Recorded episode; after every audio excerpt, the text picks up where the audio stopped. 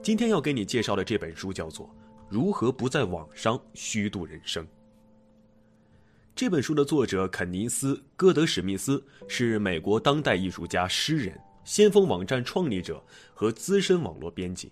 他还在常青藤名校之一的宾夕法尼亚大学教书。二零一五年，他在宾夕法尼亚大学开设了一门选修课，名字居然叫做《如何在互联网上浪费时间》。原本只能容纳十五个人的小教室，差点被三百名学生挤爆了。这门课还引起了美国诸多媒体，如《时代周刊》《华盛顿邮报》《美国有线新闻网》的广泛关注。常春藤名校为什么会开课专门讲如何在网上浪费时间？戈德史密斯和他的学生们在这门课程里边究竟做了些什么？同样是打发时间，上网和看电视又有什么不同呢？我们一起来这本书里寻找答案。我将从三个层面为你解读这本书。第一，我们对互联网有哪些偏见？他们为什么是错误的？第二，为什么上网不仅是有创造性的活动，还能造福全社会？第三，怎么做才能让上网更有创造性？下面我们来进入第一个问题：我们对互联网有哪些偏见？他们为什么是错误的？人们对互联网的抱怨真可谓是无穷无尽，比如说互联网占据阅读时间，啊，上网让人分心，失去沟通能力，甚至上网让人无法真正认识世界。就连专家都频繁告诫人们放下手机，电子设备会毁了你们的孩子。可如何不在网上虚度人生？这本书却提出了相反的观点，他认为，互联网的确改变了我们的阅读和沟通的方式。但改变并不意味着不好，下面我们就来逐一分析。针对上网，第一类常见的偏见是，网络夺走了我们的阅读能力，让人越来越肤浅。针对这种说法，作者戈德史密斯认为，上网浏览增加了人们获取的信息总量，刷网页也是阅读。网络不仅没有压缩我们的阅读时间，反而拓展了我们的阅读形式，丰富了阅读的内容。就像不能根据封面来判断一本书的价值一样，我们也不应该因为别人盯着屏幕就断定它一无所获。何况，啊，人们上网时也并不只是浏览，他们还会把长文章存起来，等有了整段时间再深度研读。在网上，精读和泛读同时存在，因此，戈德史密斯认为，我们对所谓阅读的理解需要转变。以往只有捧着印刷品才叫阅读，而如今人们可以从屏幕上获得同样丰富的知识和良好的阅读体验。啊，邮件、微博、帖子等等，这些都是基于屏幕的内容，迟早会成为新闻学的一部分。第二类偏见是，上网让人分心，让人越来越不善交际，从而失去沟通能力。这个听起来似乎很有道理，看看周围的人。啊，他们确实只顾着盯着手机，不与身边人交谈。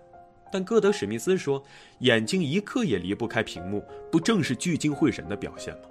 上网的时候，人们的精力前所未有的集中，只是对象不同，关注点在于媒体内容。网络帮助人们构建了新的交际方式。既然我们可以面对面交谈、打电话、写信，为什么不能通过屏幕交流呢？机器的另一头也是人呐。如今，人们既可以和身边的人以语言沟通，也可以和地球另一端的人用语音、视频或者言文字沟通。因此，网络不仅没有削弱人们的交际能力，反而提供了新的沟通渠道。戈德史密斯观察过自己的儿子与朋友的聚会，他发现，虽然孩子们时刻不忘上网，却并没有冷落对方。他们只是以手机为媒介，让更多人参与聚会，一起分享乐趣。自古以来，人们的沟通就不只限于语言和肢体，他们还会借用音乐传情，借用文字达意等等等等。全家人一起追剧、一起看春晚的时候，虽然彼此不说话，但是那其乐融融的氛围也是沟通。网络使人际关系更紧密。孩子们在发图的同时，也在期待着同伴的微笑、转发或点赞，这一切都是友善的沟通。所以，其实网络是增强了我们的社交能力，让我们把友谊延伸到世界各地。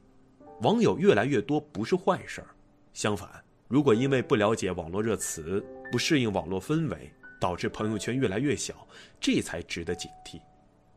许多人觉得，网络夺去了现实的交流机会。歌德史密斯的嫂子也是这么想的。为让儿子多和同学玩，他没收了孩子的手机。可结果怎么样呢？由于收不到邮件，他的儿子周末的时候只能孤零零地待在家里，没法参加集体活动，无形当中就被孤立了。如今呢，我们有很多重要活动的信息都来自于网络，不上网我们就没有办法参与了。就像开展国际商务需要学英语，进入社交场合必须懂礼仪一样，上网已经成为了一代人交流的必备技能。这个例子就告诉我们了，互联网拓展了交流手段，塑造着新型的交往模式。第三类偏见，则带着几分科幻的色彩，那就是沉迷电脑会让人混淆现实与虚拟世界。然而，到底什么是现实，什么是虚拟？这现实和虚拟之间是不是真有一个明确的边界呢？网络招聘，啊，为我们提供了现实中的工作机会；电子邮件帮我们安排每一天的会议日程；社交网络给我们带来线下的聚会邀请；就连吃饭这件再现实不过的事儿，也离不开点评软件和拍照上传到社交网络。你可以和同学、同事结为朋友，也可以和同一论坛、同一个微信群的网民。成为好朋友，那种将网络看作另一个世界的想法，来自于旧的传播技术。以往的媒介内容啊，多半是滞后的，比如报纸里的新闻报道的其实是前一天的旧事儿。电视虽然有现场直播，观众却只能被动收看，无法参与其中。这种因传播技术产生的时间差、距离感，造成现实与虚拟两者脱节的感受。可是，在网上。不同现场之间可以实时互动、相互干预，啊，比如说医疗界已经在广泛应用网络会诊，会诊的时候，手术室里边可能只有几名医生，但远方的专家却能以虚拟形象到场，及时做出判断，指导现实中的手术。所以，网上世界与现实世界是统一的。戈德史密斯在书里举了这样一个例子。一名时尚女性发表了一篇名为《去瑞典小岛上隐居》的文章，啊，这文章讲了这么一件事儿。他将自己啊，放逐到了一个与世隔绝的小岛上，发誓戒掉一切电子产品，这样才可以和大自然产生真正的联系。有意思的是啊，虽然身体离开了网络，这位女士依然透过科技的滤镜看待自然。比如说，她会想：“哎呀，这儿的美景啊，真美，美得像一幅照片。”啊，真想在朋友圈里分享风力发电机那迷人的呼呼声，等等等等。旅行结束之后，这位女士并没有因为热爱自然而远离网络，反而更加热衷上网了。这个例子告诉我们呢，我们眼中的自然很大部分是媒体选择的结果。经常有旅行者千辛万苦到达目的地，才发现这地方还不如网上的游记美丽呢。其实啊，自然本无所谓美丑。当它成为人的观察对象时，人们就会通过媒介选择了美，屏蔽了丑。所以，不要以为什么东西脱离了媒介才是最真实、最完美的。人类对自然的认识基于媒介的选择，媒介本身就是人类塑造自然的手段。作为新媒介的互联网，也必然改变我们眼中和心目中的自然。通过以上论述，戈德史密斯对有关互联网的三种常见的偏见进行了反驳。他并不否认互联网带来了改变，但如果我们换一个角度，就会发现，改变的后果也可以是积极的。既然我们完全没必要害怕互联网带来的改变，那为什么抨击互联网的往往是那些权威专家呢？对这种情况，媒介环境学派创始人、加拿大多伦多大学麦克罗汉教授，早在二十世纪六十年代就曾做出解释：有些人。靠已有知识和常规智慧得到的利益，总是被新媒介超越和吞没。所以，凡是习惯了传统媒介的人，无论他们习惯的是哪种媒介，口语也好，印刷品也好，电视广播也好，都会把新型媒介纳入伪媒介的范畴。原来，那些顽固抵抗新媒介的人，是惧怕自己的既得利益受损。越是拥有知识权威，越无法敞开胸怀拥抱新媒体。歌德史密斯在书中写道：“就连伟大的古希腊哲学家柏拉图，都在新媒介新兴的时候忧心忡忡啊。在柏拉图的时代，知识生产主要依靠对话和辩论。柏拉图最重要的著作《理想国》就是一本十卷的对话录。他觉得说话很清晰呀，因为言说者必须全神贯注地投入当下。”真理越辩越明，而写作却很模糊，因为作者不需要亲临现场。如果读者误解了他的意思，他也没法当场为自己的观点辩解或者修正对方的态度。当时口口相传的记忆模式正在被书面文字替代，但柏拉图并不看好文字符号的记录，害怕人们会不再使用记忆力，从而导致健忘和智力下降。他说：“记忆是内在的。”写作是外在，说话传递的是知识核心，写作传递的是其外表。说出来的话，哎，是有生命的；写出来的字却是毫无生气的。但是伟大的柏拉图怎么也想不到，正是文字促进了人类文明的大发展。文字记录下来的珍贵资料，在漫漫历史长河当中实现了文化的传承和文明的传播。到了数字时代。我们普通人也难免会有类似的恐惧，我们会担心啊，如果我们把网络当做大脑的外延，网络就会取代记忆力。实际上，网络是大脑的外部库存，有了它，大脑就可以解脱出来，应对那些需要及时判断和处理的更复杂的问题。柏拉图的故事告诉我们，在新媒介兴起之际，即便有远见的智者，也难免心有疑虑。每种媒体都有自身的缺陷和优点，因此，对于新的媒介，有人惧怕，有人欢呼，是很自然的。客观的说，无论你是欢迎还是抗拒，互联网都只是一种媒介，都在确确实实的改变着我们的生活。但这种改变，未必像某些人说的那样，完全是坏事儿。我们呢，也不用避之不及。以上是我们要说的第一部分，我们来总结一下啊。第一，互联网并不会降低我们的阅读能力，相反，它扩大了我们获得的信息量，提高了阅读效率。第二，互联网并没有弱化我们的社交能力，相反，它增加了沟通渠道，拓宽了我们的社交范围。第三，互联网上的虚拟世界与我们身边的现实世界并非截然对立，二者其实是一体的，它们都是真实世界的一个层面。人们之所以会抵制互联网，是因为旧的媒介技术限制了我们对新媒介的想象，而我们在原有的媒介模式下获得的利益越多，就越惧怕在新媒介当中失去原有的地位。如何应对网络带来的改变？如何挺立在网络时代的潮头浪尖？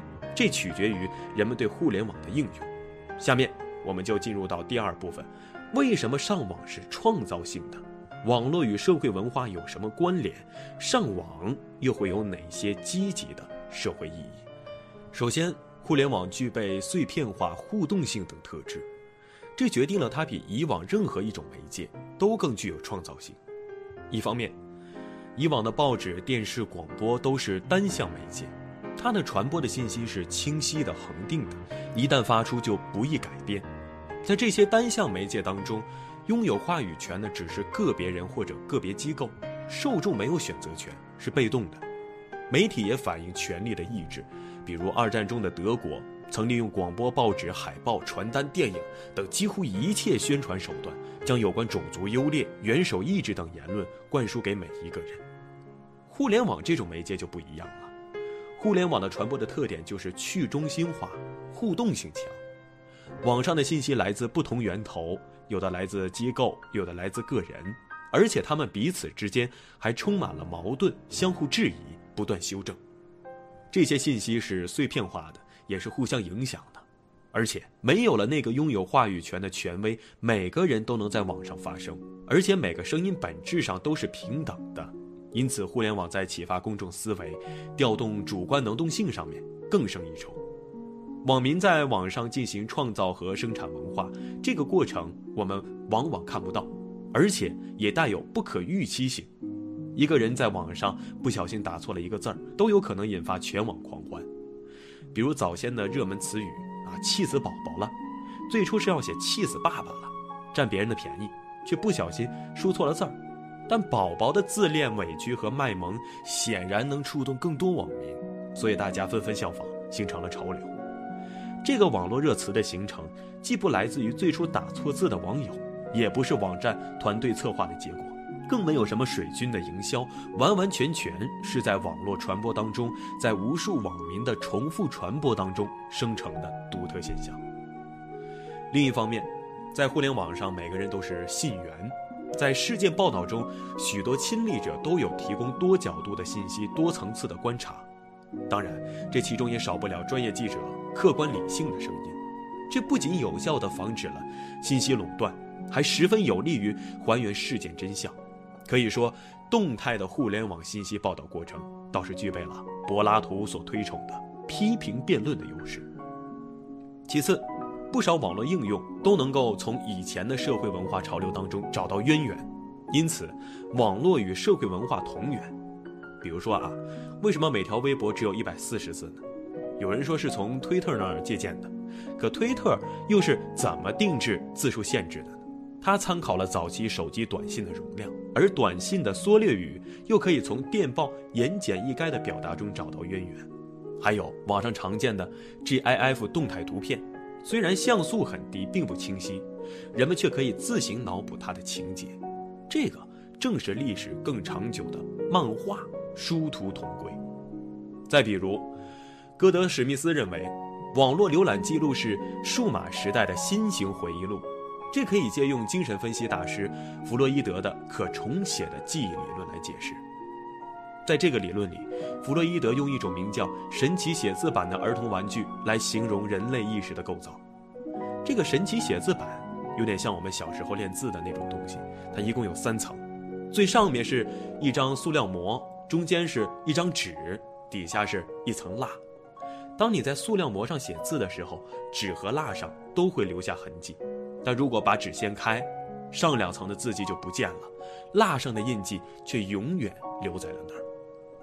弗洛伊德以此来比喻记忆力的工作原理：触笔是外界刺激，塑料膜和纸是人的意识，蜡是潜意识。潜意识虽然不显现在日常生活当中，却在深层作用于人们的思维和判断。戈德史密斯在此基础之上再一次类比，他把电脑中即时调用的数据比作纸和塑料膜，也就是人意识里的东西；把硬盘或者云储存中的数据比作潜意识。他想说明，虽然没有人会真的一一翻检网络浏览记录之类的原始数据，但这些记录并非毫无作用，它们保存在临时文件中，就像记忆保留在人的潜意识里一样，时时刻刻。对当下发挥作用。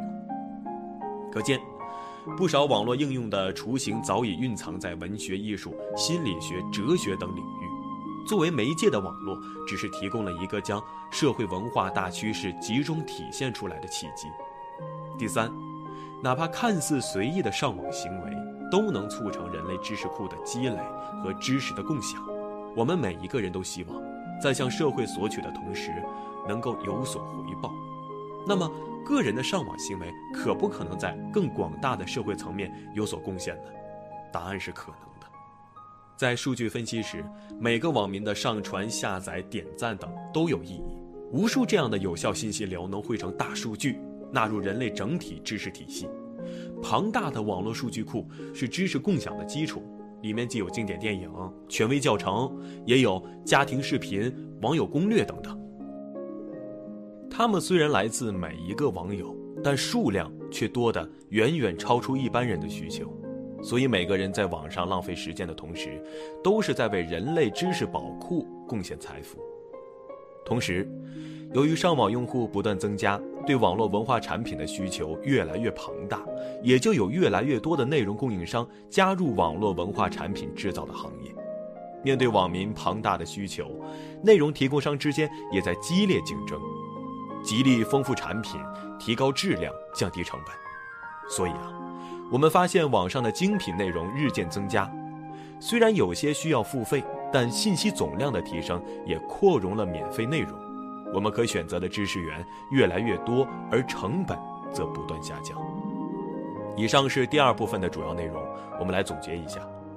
首先，碎片化、互动性等特点使互联网具备强大的创造性，能够有效防止知识垄断，实现信息平等。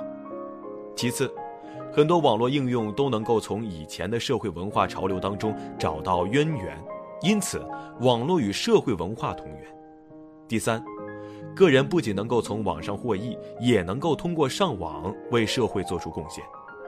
既然我们已经在观念层面上认识到互联网的创造性特质，以及上网的积极意义，下面我们就来谈一谈如何在行动层面更好地利用互联网，发挥它的创造性。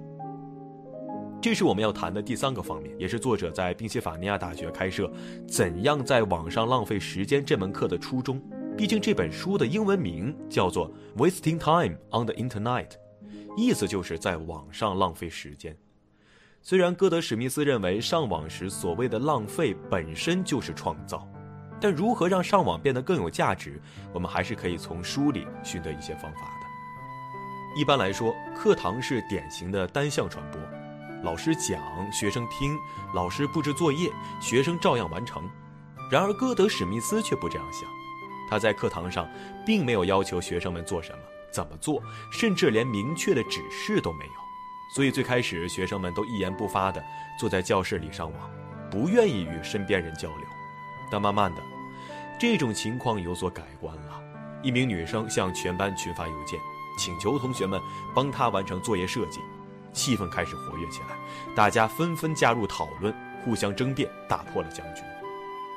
一个学期下来，对于如何在网上浪费时间，歌德史密斯的学生们提供了千奇百怪的想法。有的带着明显的个人学习兴趣，例如在网上找一首混搭音乐，像《纽约时报》的评论家一样认真写一篇乐评；有的试图发起集体行动，例如找一个恐怖故事的数据库，每个人从中选一部分，编造出一个新故事；有的意在锻炼信息处理和文字掌控技能，比如为你的伙伴编写一份网上相亲资料，获得的约会次数越多越好。有的则考验人与人之间的信任与友情，比如把你的笔记本电脑递给你右边的人，让他在一分钟之内随意浏览。更有一些做法看似胡闹，却折射出互联网对权力的挑战。例如，把一个人的电脑连上大屏幕，其他人站在后面做出提示。刚开始，学生们还遵循秩序，一个个的发出命令，点那个链接，打开那个窗口。很快，很多人都加入进来。各种叫声变成了刺耳的噪音，这让人认识到，发号施令的人如果太多，权威性自然会降低，令人无所适从，最终陷入混乱。在一次次共同上网的经历当中，班级变成了一个点子制造机，原本陌生的学生结合成了一个紧密而活跃的小团体。他们发现，网络确实已经介入现实生活。不仅创造出了新的集体活动形式，创造出了一门前所未有的课程，还激发出了学生之间的信任和亲密。我们看到，在宾夕法尼亚大学的课程里，学生们通过实践证实了互联网能够影响到线下的情感，也能够激发现实行动。然而，并不是每一个人都有机会进入常青藤大学与精英学子为伍，大部分时间我们都是独自坐在桌前。这样上网还能不能产生积极后果？平常人应该怎样通过上网有效的浪费时间呢？下面我们就来听听作者歌德史密斯本人是如何上网的。一般人上网都是这里瞧瞧那里看看啊，同时打开很多窗口，做着好几件事儿。歌德史密斯也不例外，他也充满好奇，注意力分散，而且没有耐心。但是他认为。上网是一种思维训练，为我们提供了独特的学习途径。首先，上网阅读的时候，面对海量的信息，每个人都需要做出选择。如何选择，就是互联网带给我们思维的挑战。歌德史密斯认为，我们在面对海量信息的时候，应该注意这两点：一是借助权威信息源，比如他的登录首页是《纽约时报》的网站，《纽约时报》是久负盛名的新闻媒体。拥有高素质的记者队伍和一手消息来源，能够保障信息的重要性和可信度，避免将时间花费在谣言上。二是选择性阅读，作者利用《纽约时报》提供的信息，搭建起了一个全面信息路径，其中既包括有中心话题的当日头条，也包括有图文案例的视频和照片。还有带有权威意见评论员文章，从而一步步充实完善自己的知识结构。海量信息既是互联网提供的资源，也是它带来的挑战。如何筛选，就是一种思维锻炼了，它决定了一个人上网的效果。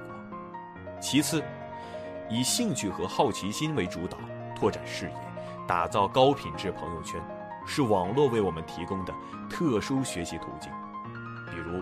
作者戈德史密斯是诗人、教授，但他也会关注滚石乐队的访谈，因为了解他人创作经验是一种很好的学习方法。不同的艺术创造都有共通性，只有广泛观摩才能受到启发，把别人的经验变成自己的能力。所以，对他人任何一次好奇的打量，都不会是白费功夫，而是灵感迸发之前的积累。互联网正提供了无数个可供打量的对象和肆意打量他人的机会。另外，戈德史密斯也会从自己的社交网络当中获得信息和灵感。值得注意的是，在社交网站里，我们看到的信息都来自朋友，因此朋友圈关系到你所获得信息的质量。我们应当把握好自己的朋友圈，让可信赖的朋友为你筛选、转发和推送。同时，千万不要忽视作者的小动作。他会将暂时没有读完的长文收藏起来，也会及时给有用的照片设置书签，利用电脑工具及时保存信息，避免重复劳动。这样做就能够起到事半功倍的效果。以上就是第三部分内容，我们讲了有效利用上网发挥创造性的方法，它包括第一，积极发起或参与网络集体活动，让互联网网络的威力和魅力从线上。影响线下。第二，上网时主动选择，搭建个性化知识路径，借助权威媒体、高质量朋友圈和网络工具做好信息整理。通过以上行动，我们将把上网这件事儿变成一个低负担并充满乐趣的学习过程。啊，最后我们再来总结一下全书的内容。第一。作者戈德史密斯认为，互联网既不会降低我们的阅读社交能力，也不会让我们混淆虚拟与现实的关系。人们之所以会抵制互联网，是因为旧的媒介技术限制了我们对新媒介的想象。第二，碎片化、互动性等特点使互联网具备强大的创造性。普通人在上网的同时，也在促进人类知识库的积累和知识的共享。第三，我们可以通过发起或参与网络集体活动，搭建个性化知识路径等方法，让我们的上网更有创造性。其实，关于如何不在网上虚度人生，作者没有给出太多明确的指导，因为上网无需教学，也不能复制。与其按照说明书一条一条照做，还不如放飞自我，跟随你最真实的兴趣去探索。记住，在上网的同时，你也参与着知识世界的建构。打开互联网，表面上是浪费时间，其实你也可以创造价值。你所需要的，并不是一根拐杖，而是一双充满好奇的眼睛，一颗能够容纳多样化世界的心。